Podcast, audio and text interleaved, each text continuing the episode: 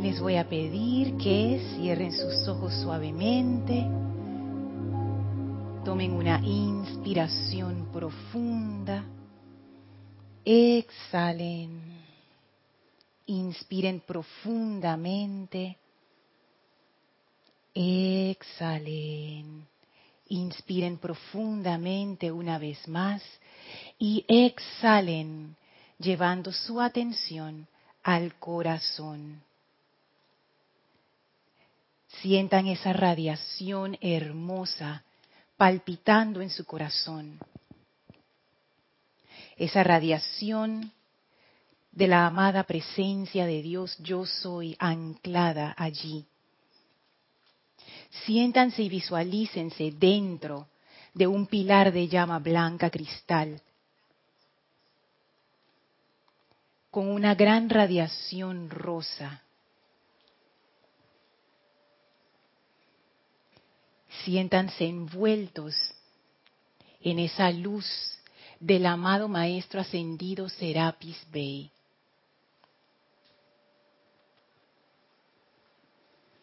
Respiren profundamente, recibiendo esa radiación desde su presencia yo soy.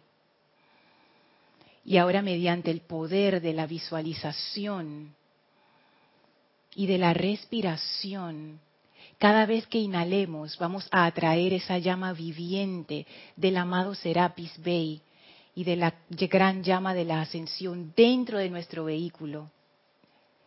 Y en la exhalación vamos a permitir que esa llama se lleve de nosotros toda discordia e imperfección.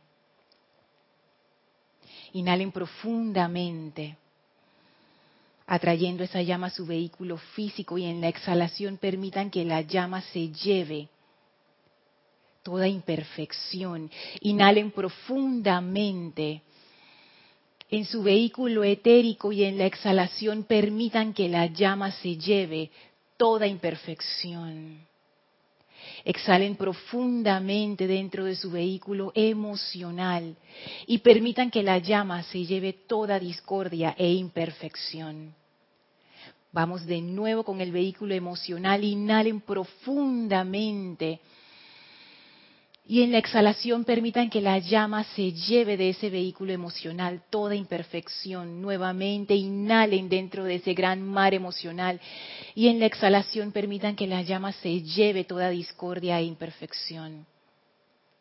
Vamos al vehículo mental, inhalen profundamente esa llama dentro de su vehículo mental y en la exhalación permitan que la llama se lleve toda discordia e imperfección. Nuevamente inhalen dentro del vehículo mental esa llama blanca de ascensión y en la exhalación permitan que la llama se lleve toda discordia e imperfección. Una vez más, inhalen y en la exhalación permitan que la llama se lleve toda discordia e imperfección.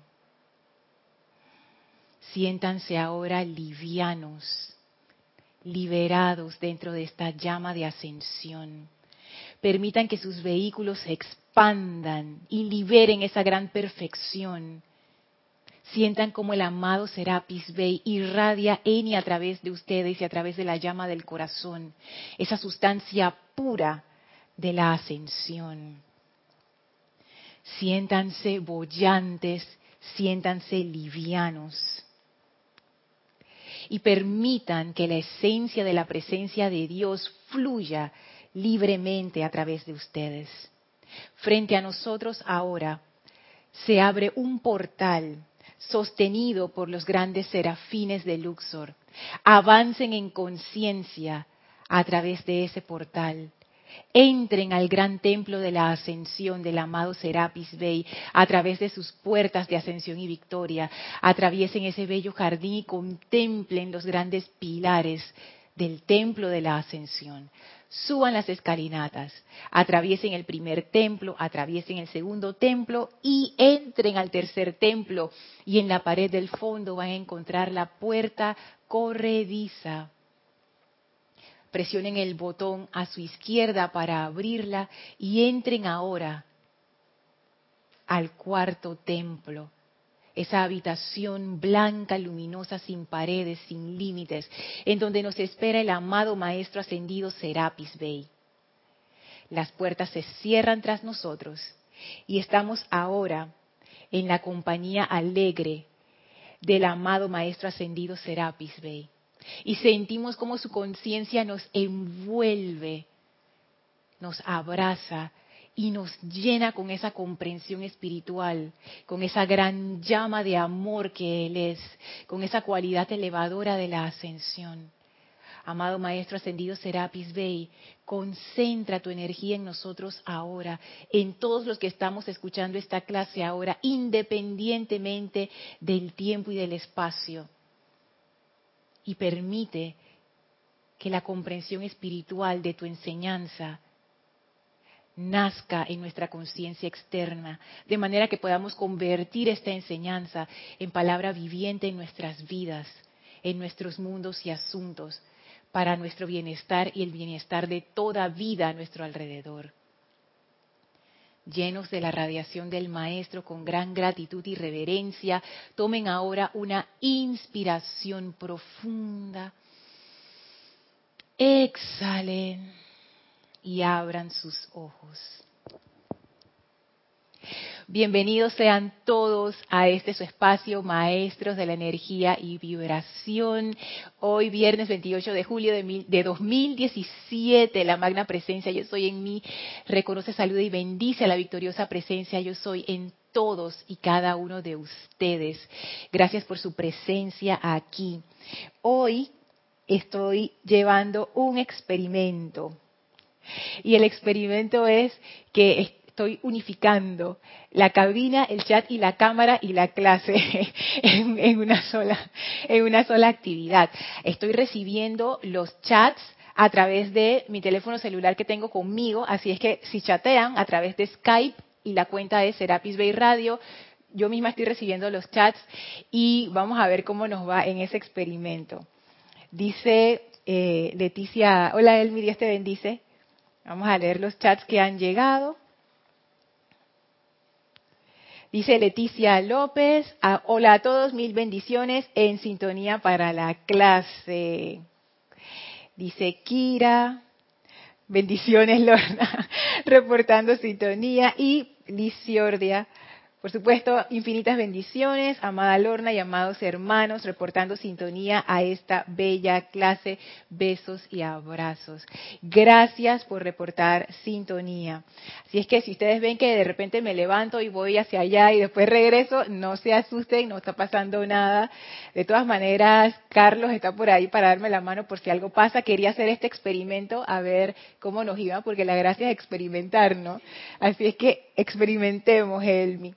Déjame abrirte el micrófono, que no lo abrí al inicio. Ese es el número 3. Listo.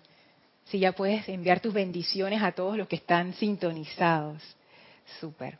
Bueno, hoy vamos a seguir Ah, por supuesto, eh, les recuerdo que si tienen algún inconveniente con la transmisión, me lo van a saber a través del chat en Skype. Voy a estar pendiente. Uy, acaba de llegar dos chats de Rosa Pérez. Buenas tardes, mil bendiciones para todos. Un saludo para todos. Bendiciones. Dios te bendice, Rosa. Valentina, Dios te bendice. Bendiciones. buenas noches y mil bendiciones. Qué súper.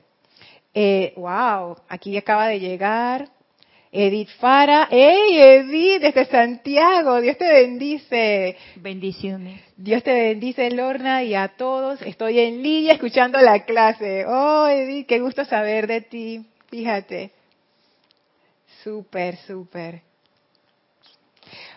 Bueno, hoy vamos a hacer nuevamente el ejercicio del centro del universo. Lo vamos a hacer al inicio no vamos a compartir los, los resultados para, por cuestiones de tiempo, pero es importante hacerlo para poder entrar en ese estado de conciencia. Porque si no, se vuelve todo un, discurso intelectual y no tiene, no tiene la sustancia esa.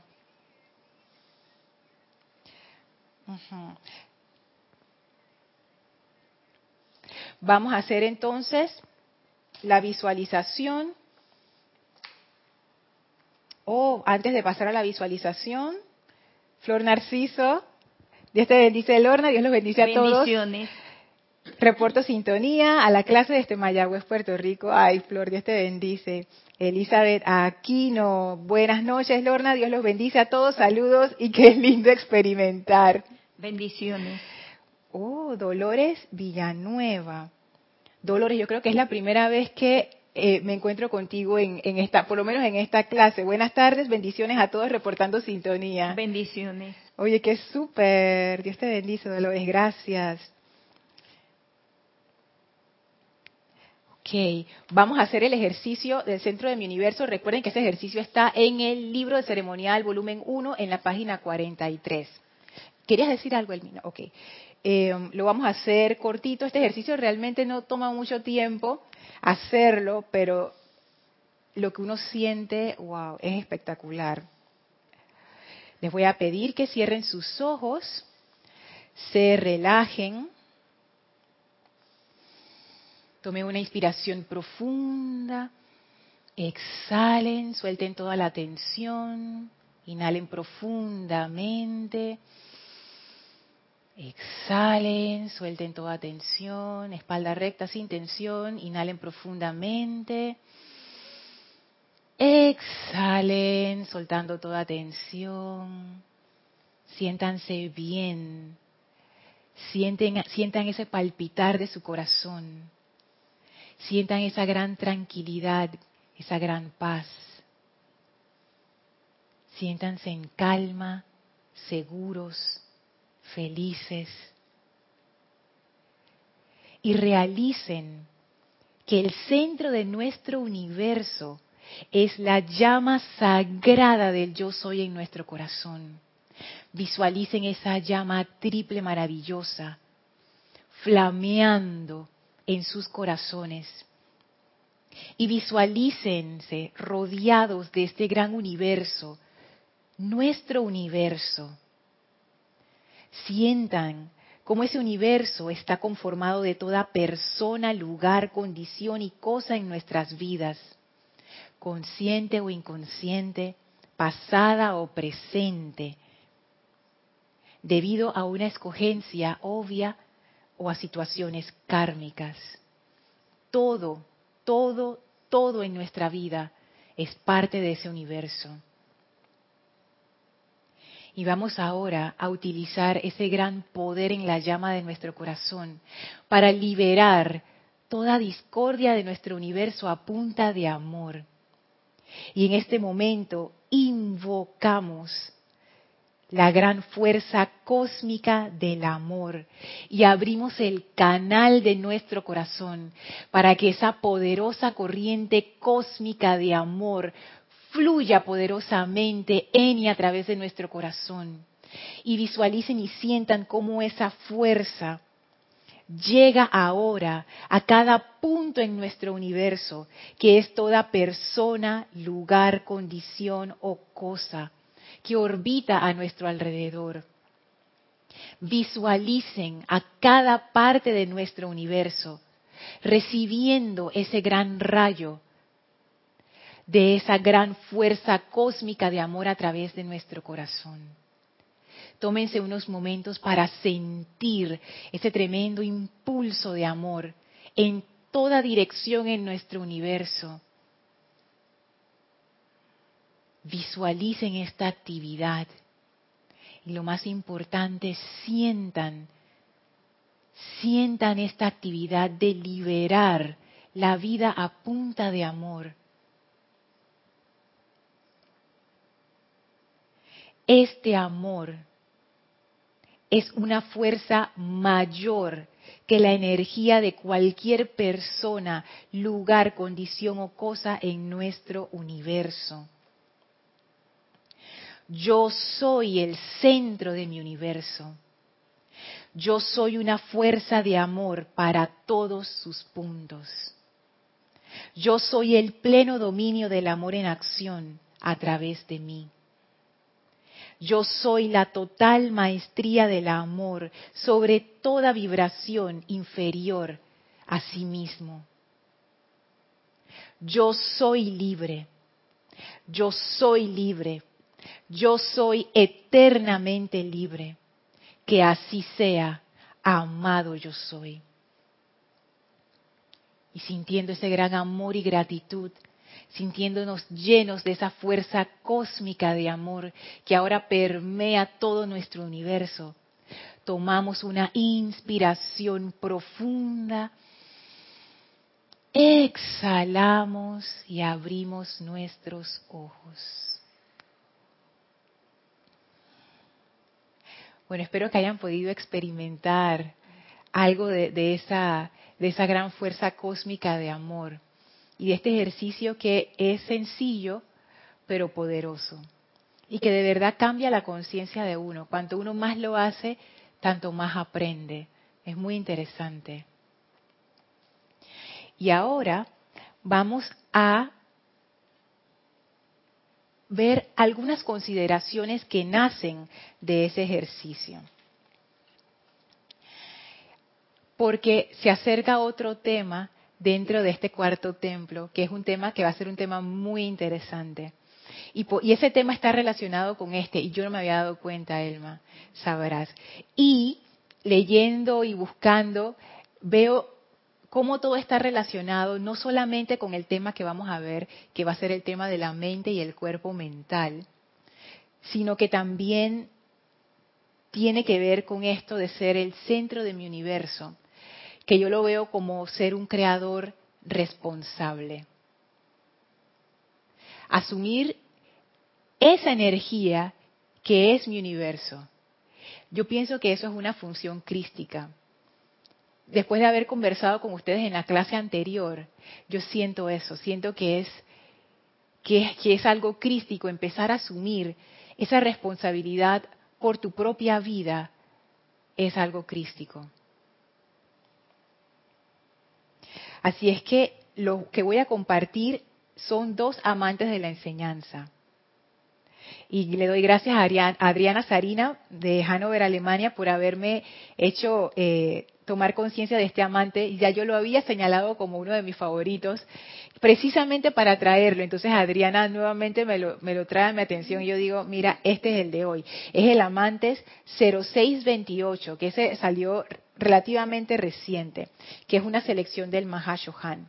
Y el otro Amantes de la Enseñanza, que tengo acá, es de Lady Venus, y es el 0615.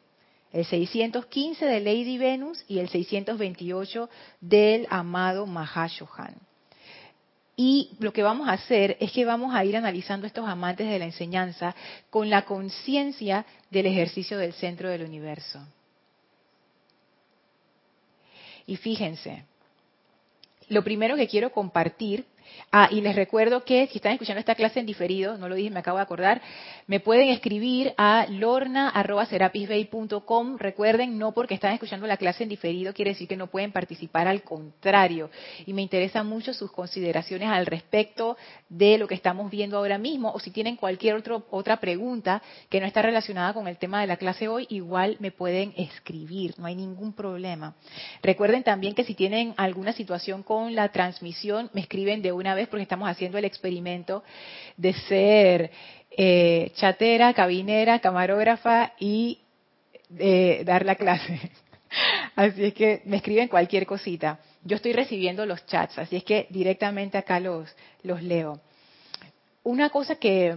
Ay, escribió Laura González de Guatemala. Dice, muchas bendiciones para todos. Dios te bendice, Laura. Bendiciones. Ok. Oye, todas damas. Todas damas. Ay, qué lindo. Una hermandad, ¿cómo se llama? Una sororidad. Lo primero que quería traer es eso del sentido de responsabilidad por nuestra vida. Porque uno puede tener la impresión de que eso tiene que ver con sentido de deber u obligación. Porque cuando, eh, cuando mis padres me decían, Lorna, bueno, era mi papá sobre todo, ser responsable, era porque yo estaba haciendo mis locuras de adolescencia, ¿no? Entonces, eso yo lo sentía como una imposición. Sin embargo, lo que he podido experimentar con el ejercicio del centro del universo, y ustedes me dirán, también con base ahora sí en su experiencia, es que esa responsabilidad no es una responsabilidad por sentido de deber u obligación. Es realmente un, es como un sentimiento de amor, un sentimiento de gratitud por esa vida que es parte de tu vida y que te está acompañando en esta gran aventura de ser un ser humano.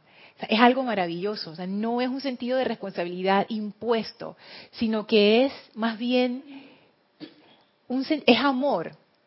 Yo, yo lo siento como amor, lo siento como asumir el rol de ser el centro. Porque el ejercicio es así, el centro, yo soy el centro, la llama en el corazón es el centro. ¿Y quién es la llama del corazón? Yo soy. Entonces, yo soy el centro de mi universo. Es asumir eso, de ser el centro de nuestra vida.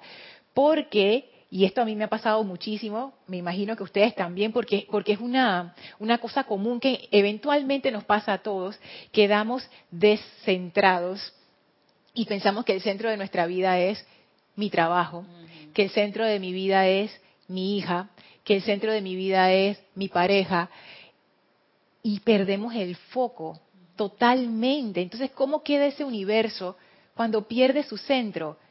O realmente no lo pierde, pero cuando el centro no quiere ser centro.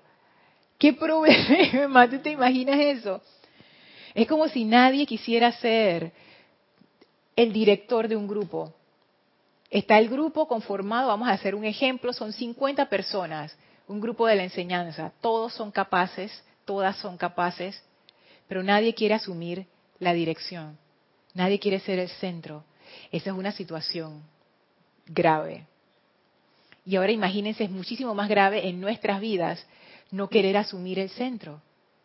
Yo soy ese centro. No, el centro es fulano de tal, el centro es eh, mi partido político, el centro es mi fama, el centro es mi dinero, el centro... Entonces eso, asumir el rol del centro, asumir el rol del corazón, el corazón es el órgano que nutre al cuerpo. Todos los órganos son importantes, porque no hay ningún órgano que nos sobre, todos son importantes y todos tienen su función y el rol del corazón es ser esa función sostenedora, es una, es, una, es una función maravillosa de sostenimiento, de dar, y en ese dar uno puede recibir, pero si ese corazón no quiere dar, ese, ese cuerpo está en problemas. Aquí estoy recibiendo dos un mensaje más de, ay, sí, gracias, Elmi. Un mensaje ah, de, de Lourdes Lourdes Narciso. Buenas tardes, Lorna. Dios los bendice infinitamente y a todos. Lourdes Narciso reportando sintonía desde Carúpano en Venezuela. Dios te bendice, Lourdes.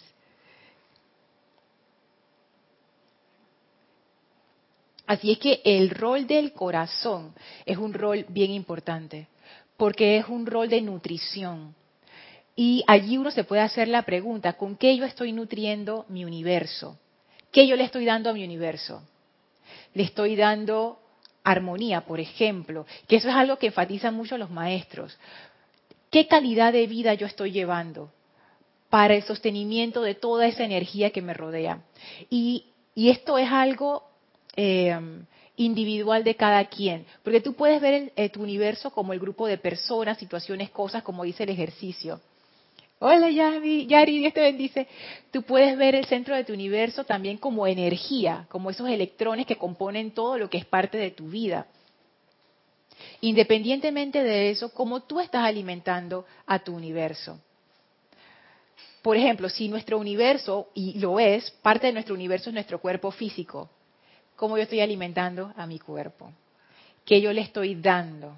¿Estoy durmiendo lo suficiente Estoy no durmiendo, realmente es descansando. Le estoy dando el descanso que merece, lo estoy ejercitando lo suficiente, lo estoy teniendo con la regla básica de higiene para que no quede con una infección, una cosa toda loca.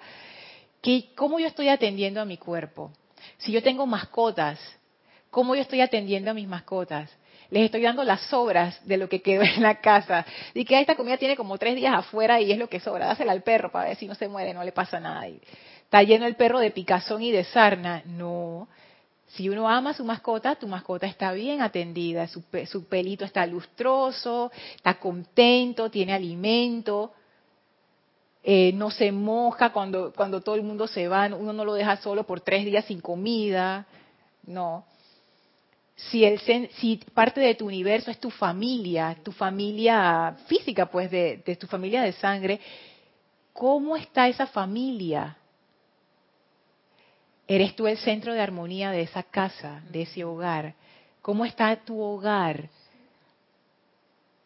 O, voy a hacerlo más, más, como más reflexivo para no estar apuntando mi dedo. ¿Cómo está mi hogar? Mi hogar es un sitio armonioso, que la gente entra y dice, ay, qué bien me siento aquí.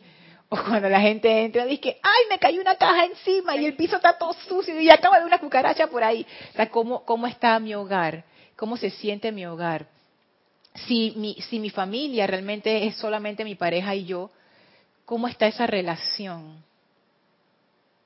¿Es una relación armoniosa? ¿Es una relación de amor, de respeto, de, de amistad profunda? Entonces ven, cuando uno empieza a ampliar eso, lo podemos ampliar ahora a los vehículos internos también. ¿Cómo está mi cuerpo emocional o mi mundo emocional?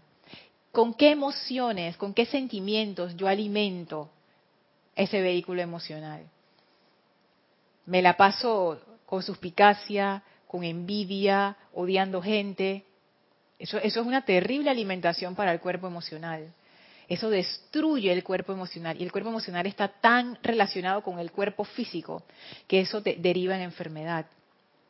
Uno realmente puede enfermar de tanto odiar y de tanto resentimiento. ¿Cómo yo estoy alimentando mi vehículo etérico? Las memorias de mi vida, los hábitos que tengo, esos patrones de comportamiento que están ahí grabados en el etérico.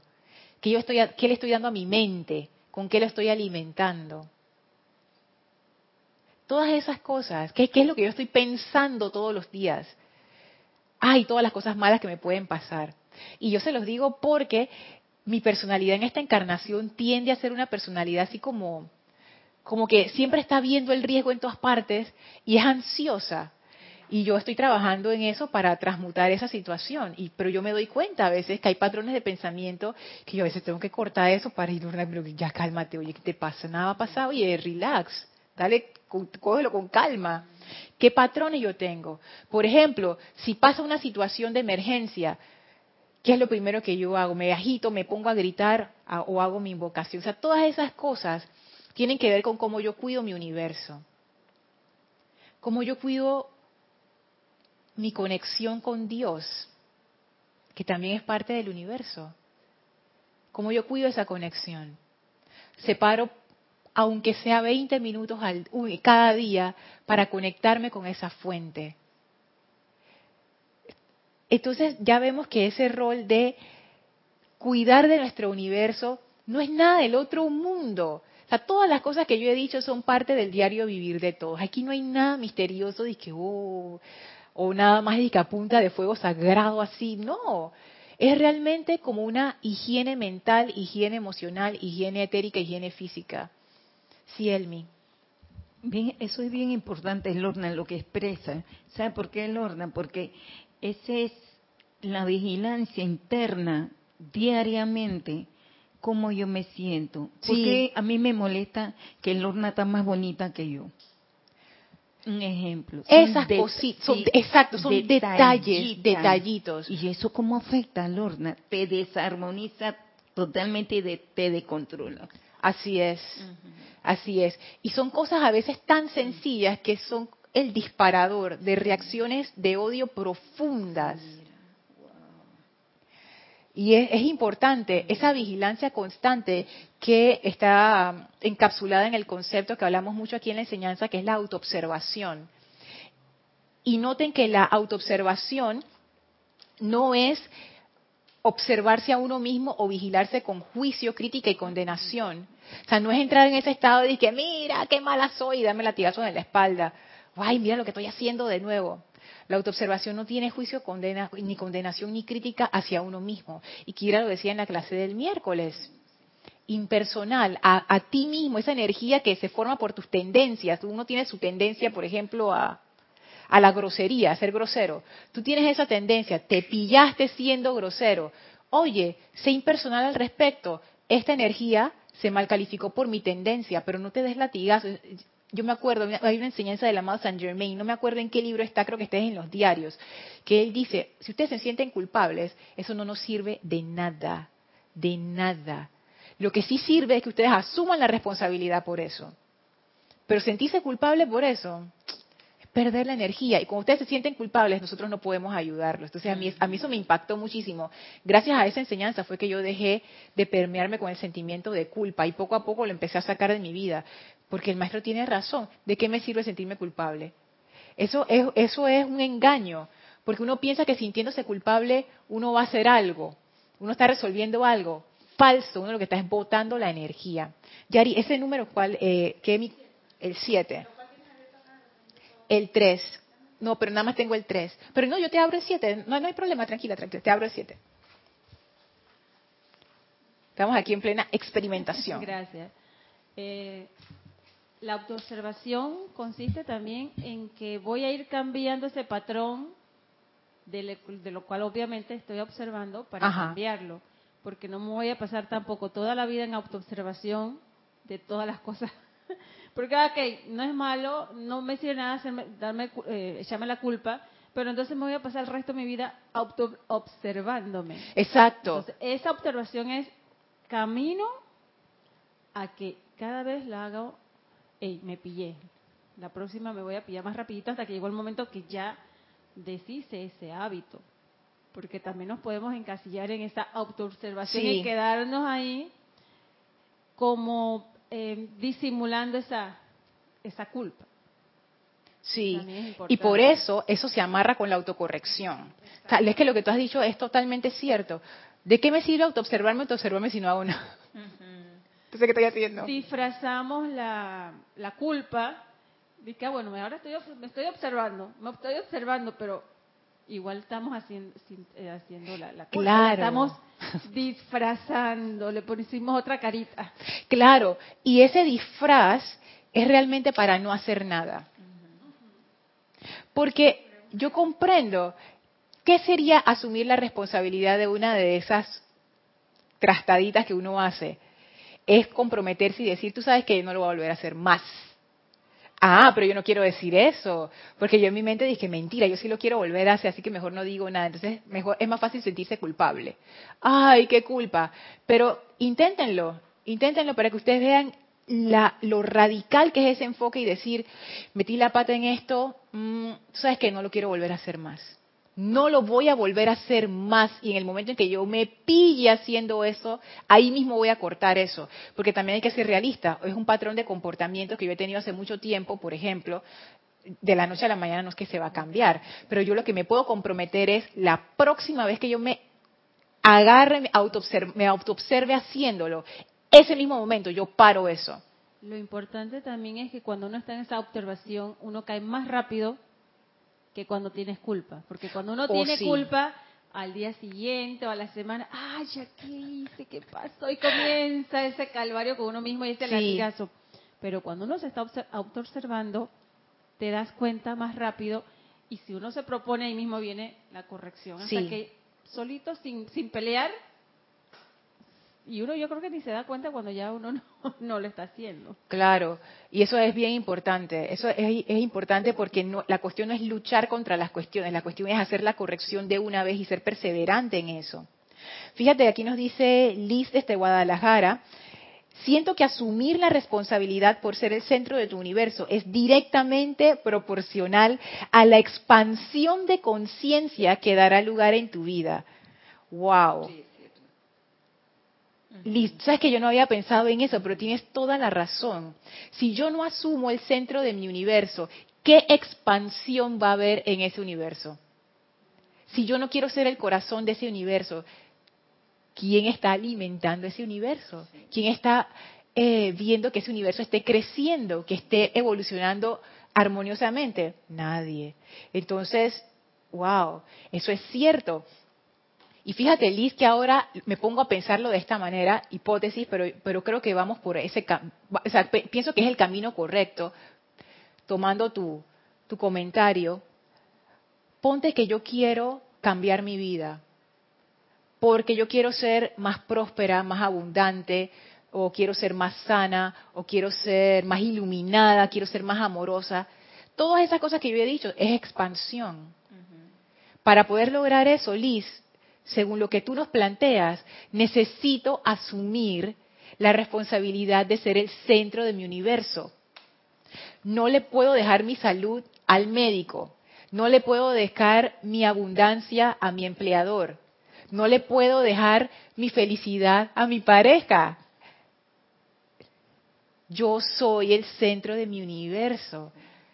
Entonces, Lisbeth, ahora nos pones a todos en una situación así donde quedamos todos expuestos, porque claro, esto de asumir la responsabilidad tiene bastante relación con lo que es el séptimo rayo del amado Saint Germain.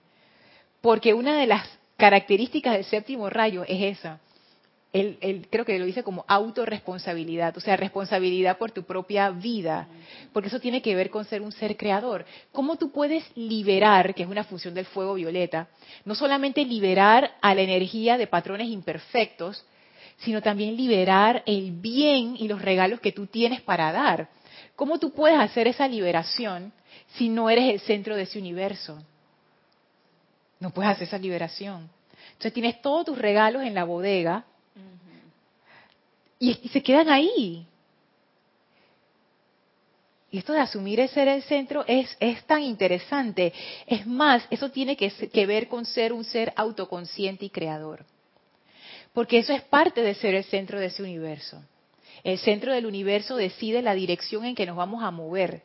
Vámonos en esta dirección, ahora vamos a cultivar este talento, vamos a meternos en esta aventura tiene que ver con lo que tú quieres crear en tu vida, porque tú eres el creador de lo que está en ese universo.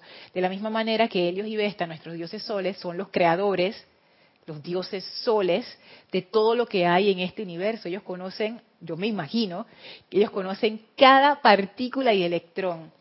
Me conocen a mí, conocen a Elma, conocen a Yari, lo conocen a todos ustedes, a Leticia, a Valentina, a a todos los que se reportaron.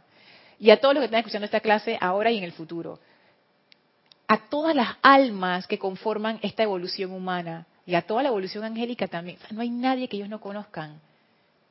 Ellos están conectados con nosotros en la llama del corazón. O sea, a cada electrón que hay por ahí en este universo, a cada planeta, a cada árbol, cada elemental, está ahí dentro de la conciencia de Helios y Vesta, igual nosotros. Entonces es un tremendo entrenamiento para desarrollar esa naturaleza solar. Dime, Elmi.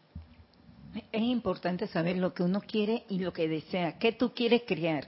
Yo quiero crear la belleza, quiero crear la armonía, quiero crear la paz.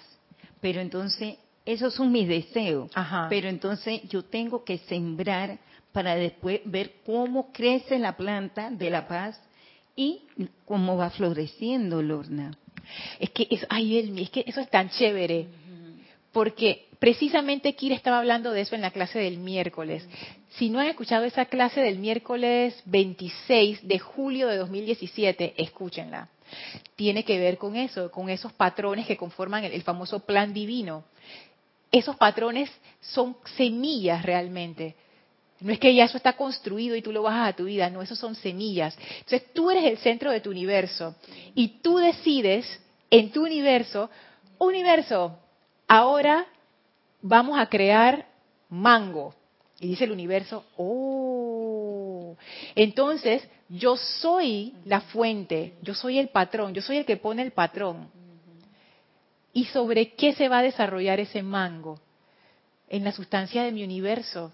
¿Dónde más se va a crecer ese palo de, ese palo de mango? Aquí decimos en Panamá palo de mango. Ese árbol de mango. Dice en el universo de Elma. Dice, ah, yo tengo la idea de la semilla eh, del árbol de mango, pero lo voy a sembrar en el universo de Elma. Ajá. Entonces el árbol se unifica conmigo, yo con el árbol y hacemos un crecimiento y una producción grande. Sí, porque ese árbol crece en mi universo. Pero yo estoy alimentando ese árbol. Y cuando ese árbol florece y da sus frutos, me alimenta de vuelta a mí y yo digo, oh, mira mi creación, qué belleza. Qué lindo. Y entonces empezamos esa relación. Entonces decimos, ah, mira, tengo árbol de mango, ahora vamos a crear jazmín. Y dice el universo, oh, ¿eso qué es? Y tengo una idea bien interesante, eso va a ser una planta que perfuma así divino. ¡Pap! Ahí está la semilla. Y de lo que hay en ese universo se va conformando ese jazmín. Y una vez que ese jazmín florece, que yo lo estoy alimentando, ah, mira, qué interesante jazmín. Y todo el universo crece por eso, porque no es que nada más los que conformaron el, árbol de mango se, beneficiaron y todo el resto del universo y que eso que tiene que ver conmigo. No, porque todo eso es parte del universo. Kira, perdón, este, Lorna, entonces se ve el sentimiento que tú le pones a ese árbol, el amor y la ternura y la dedicación, mira, para poder que produzca y crezca. sí, es que como más crece, se ve más claro. Cómo más crece algo dentro de nuestro universo, si no es por la, facultad del sentimiento, que los maestros siempre nos lo dicen. Tú pones pensamiento, le pegas el sentimiento y eso va para la manifestación. Entonces yo puedo sembrar con amor, pero también puedo sembrar con odio. Y el fruto de eso, es que me estoy imaginando un montón de cosas aquí, una bestia de esas horribles, y que voy a sembrar esto y lo alimento con odio, con odio, con odio. Claro, cuando eso florece es un monstruo que me come, entonces yo digo, ¿por qué tengo esa mala suerte? Ninguna mala suerte.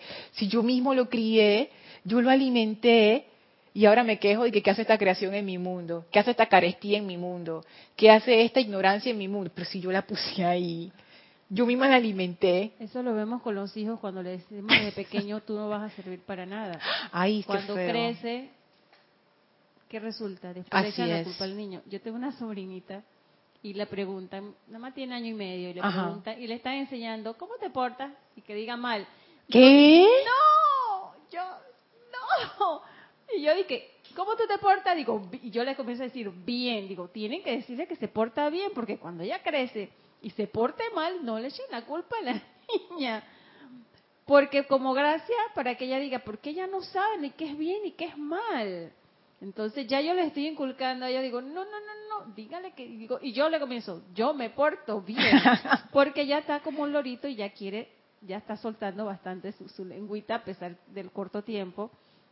Y yo digo, ay Dios mío, no, que comiencen, porque, y, ahí cae en la cuenta, pero es que uno es culpable, porque por gracia que diga, porque como se hacen travesuras y están descubriendo su pequeño universo, están portándose, entre comillas, mal, pero ella está descubriendo su universo, palpando, tocando, haciendo, entonces uno tiene que irle diciendo bien, porte, yo me porto bien, porque esa repetición que ella no sabe, pero eso va creando un momentum, porque esa palabra claro, tiene una mala calificación. Porque, sí, porque puede ser que ahora, voy a subir un poco tu micrófono, puede ser que ahora ella no sepa qué es mal ni bien, pero va a llegar un momento en donde ella sí va a saber qué es mal y bien. Entonces ella va a decir, ah, pero es que mis papás me dicen que yo me porto mal, ¿eso qué quiere decir? Que yo soy mala. Tiene que ser eso, porque ¿qué más va a ser, no? Entonces uno no piensa en esas cosas porque pensamos que, ay, las palabras no tienen ningún poder, no, sí tienen están alimentando esa palabra y yo pienso que a esa edad está haciendo un momentum para que cuando ella tenga discernimiento entre bien y mal, ella ese mal no lo va a ver como mal. Mira todas las cosas que uno hace sin saber. Yo, o sea, yo lo, yo lo, yo lo estoy razonando de esa manera y le doy vuelta y le doy vuelta, digo, y ahí es donde caemos en cuenta de más de cuatro cosas y entonces digo, pero es que si cuando el niño creció y en verdad hace cosas que no debe, y, no vemos hacia atrás y le echamos la culpa, ah, ese, ta, ta, ta. ¿Y qué tal si ese niño desde chiquito fue por gracias y que yo me porto, quitándole poder y llama a Violeta, me porto mal? Y fíjate que... Algo tan, que de repente tan gracioso y tan simple y, y puede tener un... Claro que sí. Un cuerpo causal que va creciendo con una idea que no es. Pero fíjate, ajá, ya se oye mejor tú, tú Mick. Eh, fíjate que es que cómo tú programas, cómo uno se programa a uno mismo. La palabra, el lenguaje, es más, existe ese campo de estudio que se llama programación neurolingüística, o sea, tú usas lenguaje para programarte. Y eso, fíjate que ese ejemplo es muy interesante porque tú estás hablando de un niño.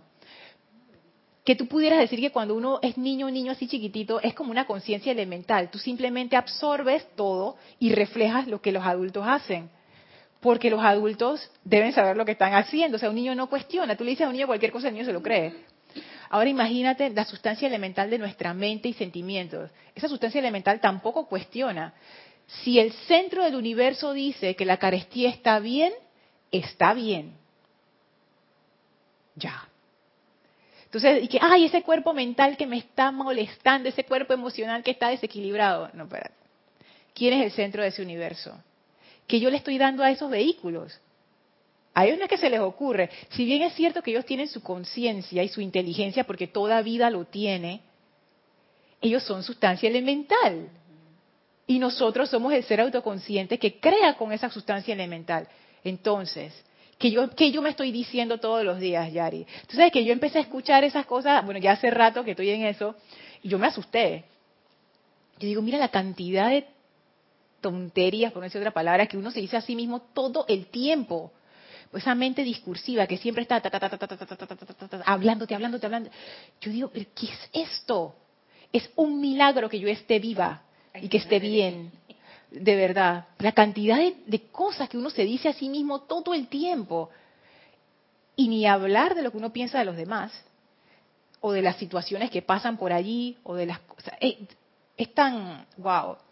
Entonces, eso es importante. ¿Qué yo le estoy diciendo a mi universo? Usemos, tu ejemplo. En vez de, tu sobrina, mi universo. ¿Qué yo le estoy programando a ese universo? Todo lo que el corazón diga, ese universo lo va a hacer. Porque ese universo en este momento no tiene eh, su propio discernimiento, pero tú lo estás alimentando. O sea, somos responsables, porque el, ser padres es una responsabilidad, lo dicen, sean ustedes son responsables de los niños. Entonces, ¿qué le voy a alimentar? No le voy a alimentar desde bebé, desde un año y medio, cosas negativas incúlcale cosas positivas, dile cosas bonitas, cosas hermosas que cuando crece, todos esos dones que trajo en esta encarnación los resalte. Claro que Pero si, si tiene de cuerpos atrás, de, encarnaciones anteriores, cosas que se portaba mal, tú te imaginas. Están alimentando ese yo no quiero ni saber, eso, creas un monstruo y cuando crecen, entonces a veces no son tan no es tan culpa de los de los de las personas, pues. Es que en realidad es que es complejo. Hasta cuando ya tome esa persona conciencia y de un despertar, ¿y qué pasó aquí? Claro, porque tú dirías, bueno, cuando somos adultos ya yo no le puedo echar la culpa a mis padres, pero es que a menos que uno esté en un sendero de autoobservación y autocorrección, la mayoría de las personas sí son adultas por su edad, más realmente no ha asumido ser el centro de su universo. Entonces siguen siendo programadas por las propagandas, lo que dice la televisión, lo que dicen las noticias, lo que dice el presidente, lo que dice mi jefe, lo que dicen mis colegas, lo que dice mi esposa. Entonces no, es, lo que tú decías, Helmi, la vigilancia. Y empezar a asumir ese rol de ser el centro. Fíjense que yo veo que eso de empezar a asumir el rol de ser, el centro es parte de empezar a asumir la conciencia crística hoy estaba pensando casualmente en eso. Yo digo, mira, ese ejercicio del centro del, universo que comenzó como, como, como algo que no tenía mucho que ver con la conciencia crística, y yo en algún momento me pregunté, ¿ay, qué tendría esto que ver? Ahora me doy cuenta, no tiene todo que ver. Tiene todo que ver. Y ya entiendo por qué lo estamos viendo en este templo. Porque es eso, la conciencia crística es como quien dice el patrón de perfección los maestros ascendidos nos dicen que en la conciencia crística o el santo ser crístico es el patrón divino de cada uno de nosotros. Y también nos dice que ese plan divino está en el santo ser crístico, que también en la actividad yo soy le, le, dicen al santo ser crístico el cuerpo mental superior. Y por eso les digo que esta clase es el puente al cuerpo mental que vamos a estudiar en las siguientes clases. Porque no sé si recuerdan que en el tercer templo nosotros estudiamos el cuerpo físico, etérico y, y, emocional, cómo lo podíamos purificar y armonizar, pero nunca vimos el cuerpo mental.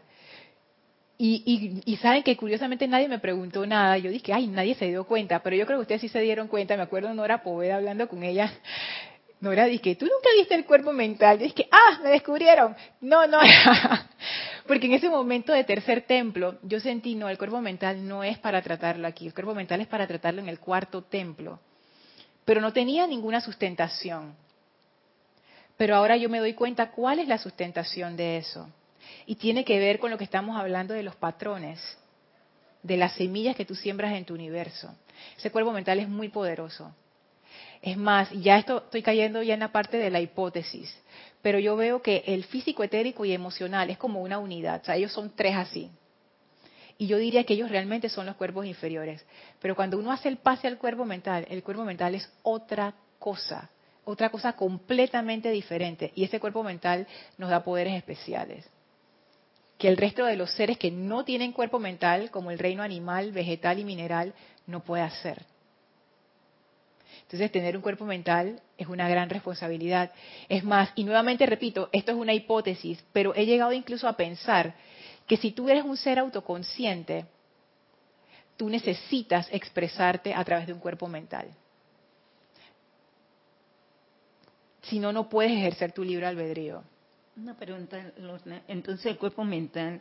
Más cerquita. Sí, el cuerpo mental, él actúa, si no lo tienes controlado, hace cualquier cosa.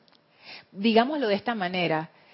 Nosotros programamos nuestro cuerpo mental. Sí, eso Y si yo no soy consciente de qué yo estoy haciendo con ese vehículo, él actúa por tendencia, por sus tendencias naturales. O sea, hay dos modos de operación, el modo automático y el modo consciente. Si yo no estoy consciente, está el botón automático y ese cuerpo está haciendo lo que yo le dije que hiciera. Claro, y con todas mis tendencias, mis prejuicios, mis limitaciones, mis cuestiones, mis patrones destructivos, ahí está funcionando, está funcionando solito. Porque eso es todo lo que yo le grabé. Porque prácticamente el mental, cuando estamos despiertos, no descansa. yo lo siento así, yo, yo quiero entrar a un momento, aunque uno esté en la meditación, en ese silencio, y el cuerpo mental te comienza a bombardear. El emocional es como a veces un poco, parece un poco más fácil de dominar. O explotamos en ese instante y ya el sentimiento salió. Ajá. Y como que duerme, despierta, así. Pero el, el mental, yo siento que eso es 24-7, 365. Es que el cuerpo mental no necesita dormir. El que necesita dormir es el cuerpo físico. Entonces, eso, es, eso es interesante. Porque si yo estoy dormida, disculpa, Ajá. si tengo alguna emoción, yo no me doy cuenta. Yo no sé si cuando uno está soñando, de repente, pero si yo estoy profundamente dormida o descansando, como dijiste hace un rato, mis emociones de felicidad, de, de alegría, de tristeza, no están, pero el mental hasta en los sueños te lleva. Sí, y fíjate, fíjate que los maestros ascendidos dicen que cuando uno duerme, el que duerme es el cuerpo físico, pero los vehículos internos no tienen nada que hacer ahí, así que ellos se van y ellos gravitan hacia los, hacia los puntos donde está su vibración eh, simpática, ¿no? Si por ejemplo tú tienes un cuerpo emocional muy violento, ese cuerpo emocional va a gravitar hacia lugares que tienen esa radiación. Por simpatía, si tú tienes un cuerpo emocional muy triste, va a gravitar hacia esos lugares tristes. Y lo que tú dices, Yari, si tú estás soñando, ahí tú sientes porque yo he tenido pesadillas y he tenido sueños hermosos y yo es como si yo, o sea, yo lo estoy sintiendo, lo estoy experimentando. El mental y el emocional no necesitan dormir. Realmente nosotros no necesitamos dormir, lo que es el verdadero ser no necesita dormir, el que necesita dormir es el cuerpo físico. Pero nuestra conciencia, eso siempre está encendido, eso es 24/7. Entonces, esto, es tan fascinante, ¿sabes? Y el cuerpo mental siento yo que es un cuerpo especial es un cuerpo muy especial y lo vamos a ver en detalle más adelante, o quizás vaya saliendo a lo largo de las clases. Pero tiene que ver con esto de, tu universo. Ese cuerpo mental te permite sembrar semillas que se manifiestan en tu universo, en la sustancia de tu universo. Entonces, empezar a asumir el rol de ser el centro de mi universo es dar ese paso hacia la conciencia crística versus el estado de inconsciencia al cual uno está acostumbrado, porque esa es la verdad. Realmente, a menos que uno esté bastante en autoobservación y vigilante, uno vive en la inconsciencia. Y ahora que estamos hablando de, los sueños, saben que eso es una cosa interesante, porque me ha pasado a mí, bueno, cada quien sueña diferente, pero a mí me ha pasado que hay, hay veces que estoy soñando y que los sueños son así como confusos como que a veces yo intento ver a una persona y se ve borroso, o quiero hacer algo y no puedo, y entonces en el sueño estoy, por ejemplo, hablando con Elma, y de repente ya no estoy hablando con Elma, sino que estoy viendo el mar, y de repente ya no estoy viendo el mar, sino que estoy hablando con Yari, y son cosas que no tienen, o sea, como que no están conectadas. que uno tiene Tienen coherencia. Ajá, como que sí, son incoherentes y a veces cuando tiene un poquito de coherencia de repente como que uno entra en un olvido y cuando sigue soñando es otra cosa. Y yo pensaba, nada, ese es el estado de sueño. Cuando uno está despierto, eso no pasa. Tú sabes que yo creo que sí pasa. Yo creo que uno piensa que uno ya dejó de soñar. Es que la, es la misma mente, ¿sí o no? La mente del sueño no es diferente a la mente en vigilia. Es el mismo cuerpo mental y el mismo cuerpo emocional. Es que muchas veces digo, estoy soñando despierta. Cuando uno se pone a estar divagando, estás haciendo una cosa y de repente se te va la mente y uno queda así como, como en blanco. Esa falta de control, esa falta de atención, esa falta de concentración, que nuestra atención no puede estar en una cosa. Ay, estoy viendo estoy viendo, voy a, voy a, voy a chatearle a Elma. Ay, me, me, escribieron por WhatsApp, espérate, voy a escribirle a fulanito de tal. Ay, mira, alguien puso algo en Facebook, voy a ver Facebook, ah, voy a ver qué está en Instagram. Espérate, yo no le iba a chatear a Elma. O sea, esa falta de concentración que estoy siempre moviéndome de un lado a otro y estoy toda enredada por dentro y mi mente es como esta, este rugido constante de puros enredos, pensando, pensando, pensando, pensando. No es lo mismo que el estado de sueño. Sí, así mismo. Entonces yo me pongo a pensar, mmm, realmente cuando uno está disque en vigilia, tu mente es el mismo comportamiento de la mente, solo que cuando uno está dormido, el cuerpo físico está dormido y tú ves en realidad cómo funciona tu mente. O sea, la ves sin cuerpo físico, es un enredo, es una sola confusión. Mira que lo pudiste tener en la parte física, el sueño, y la otra exposición, la parte donde tu mente van variando en la parte física que no lo había visto. Pero fíjate, es que en el sueño tú lo ves claramente porque tus ojos están cerrados. Esto le gustaría a Carlos Llorente de que el ojo interno y la pituitaria no sé qué. Que tus ojos físicos están cerrados, ellos no están transmitiendo, tu cerebro está haciendo otra cosa. Pero tu ojo interno no está cerrado. Y tú estás viendo cómo funciona tu mente y es una locura. Es una locura incoherente. Y cuando uno está disque despierto, o sea, ahora cuando estamos todos en vigilia, nosotros pensamos, pero yo no, yo no estoy haciendo ninguna incoherencia, Yari, ¿qué te pasa? Yo estoy, tú sabes, yo estoy consistente, yo estoy hablando normal. Pero si a mí me pusieran en una cámara de, no sé, rayos X cósmico, yo no sé, que tú pudieras ver mi cuerpo emocional, mental, etérico y físico, yo te aseguro que el cuerpo mental sería como un remolino. ¡Loco! Te escanearán todas.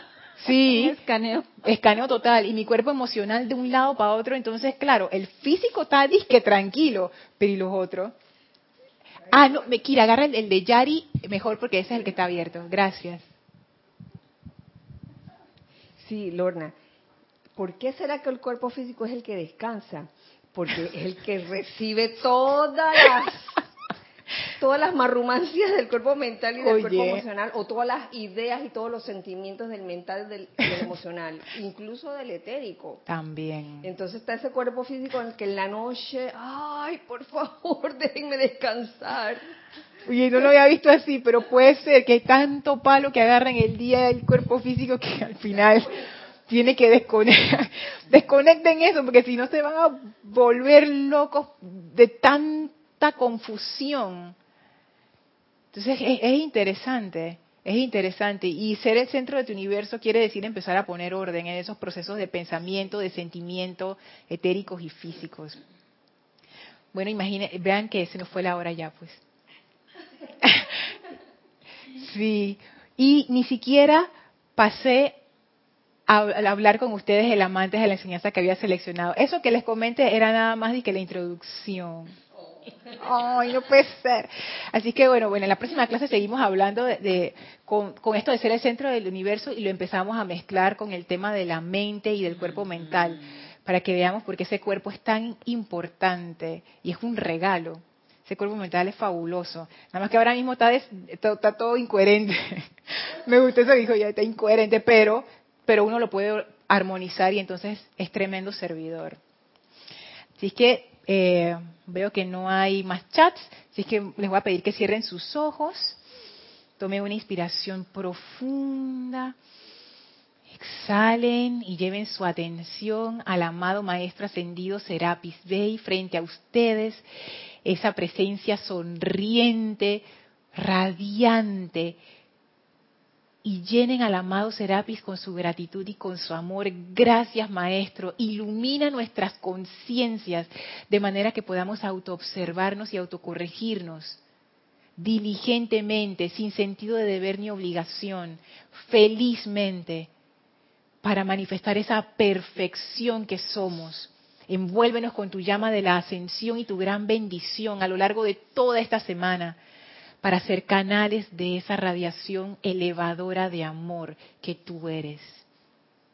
Nos inclinamos en gratitud ante el amado Maestro Ascendido Serapis Bey y ahora nos retiramos del cuarto templo, nos retiramos del tercer templo, nos retiramos del segundo templo, nos retiramos del primer templo, descendemos las escalinatas, atravesamos el jardín, salimos por las grandes puertas de Luxor y a través del portal sostenido por los serafines, regresamos en conciencia al sitio donde nos encontramos físicamente y aprovechamos para expandir a todo nuestro alrededor esa gran radiación de amor y Damos gracias a los serafines que ahora cierran el portal y regresan a sus actividades y nos sentimos bollantes y felices dentro de esa llama de la ascensión.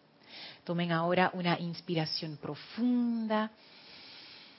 Exhalen y abran sus ojos. Bueno, muchísimas gracias por habernos acompañado en esta clase. Gracias por prestarse al experimento.